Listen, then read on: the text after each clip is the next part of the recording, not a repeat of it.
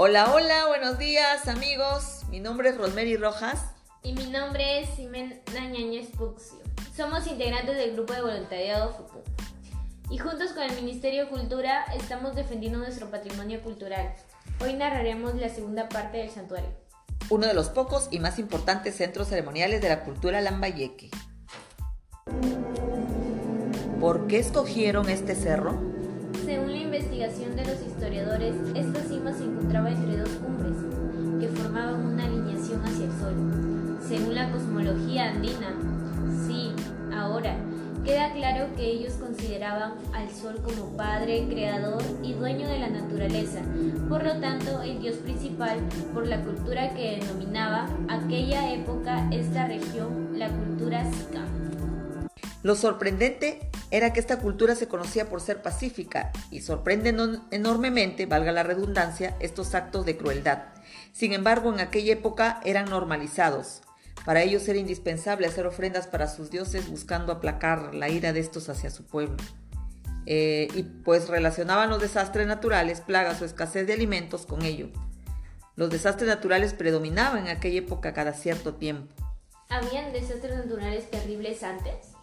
Igual que ahora por la zona en que nos encontramos.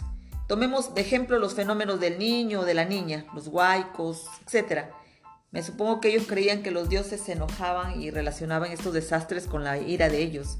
Y ni idea quién les aconsejaría o por qué se les ocurriría dar solución con ofrendas humanas. Según la historia, la cultura de aquella época tenía esas creencias. Así, como lo oyes, las investigaciones dan a conocer que las tumbas dentro de este santuario estaban también alineadas siguiendo al sol, lo que determinó que era un acto ceremonial. Jimena, ¿puedes contarnos cómo los mataban? Por supuesto. Ellos utilizaban un cuchillo de forma de media luna llamada tumi, con el cual serenaban el cuello de...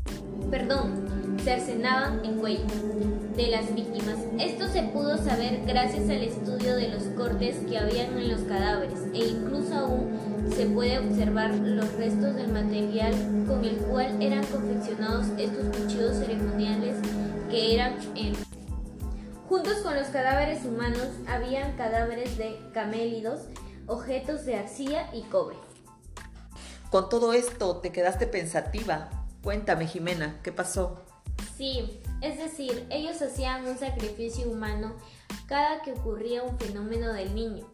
Por dar un ejemplo, imagínate nosotras, fuertes, robustas, hubiéramos sido una ofrenda perfecta. si hubiéramos nacido en aquella época, de hecho, sobre todo ustedes.